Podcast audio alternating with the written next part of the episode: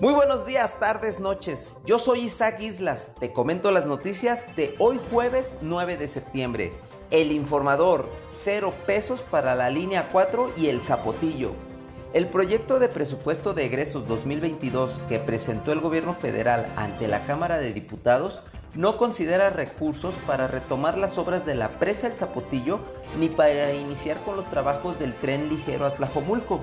El secretario de Hacienda, Rogelio Ramírez de la O, destacó que el presupuesto tiene tres pilares.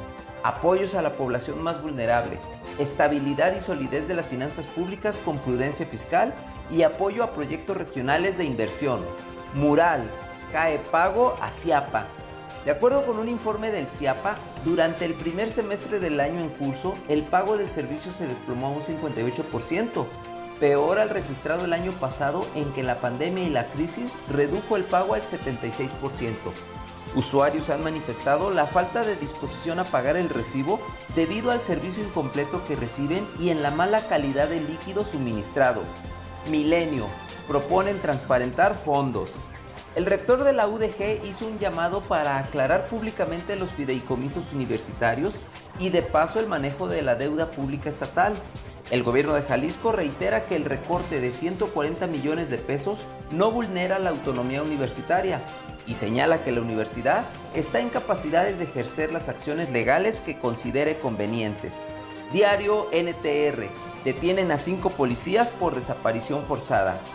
Cinco policías municipales de Atotonilco el Alto, involucrados en el caso de desaparición forzada de una persona, fueron capturados la tarde de este miércoles con base en datos de prueba que señalan la participación de los agentes en el crimen cometido el año pasado, sin que al momento se especifique el caso concreto.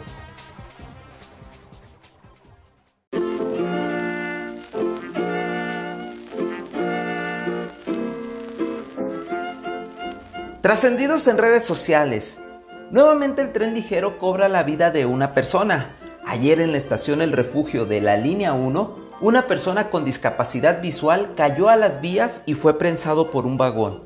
Hasta el momento no se ha precisado si se trata de un suicidio como el ocurrido en días pasados en la línea 3 o si fue un accidente provocado por las deficiencias que presenta el transporte público para la movilización de personas con algún tipo de discapacidad.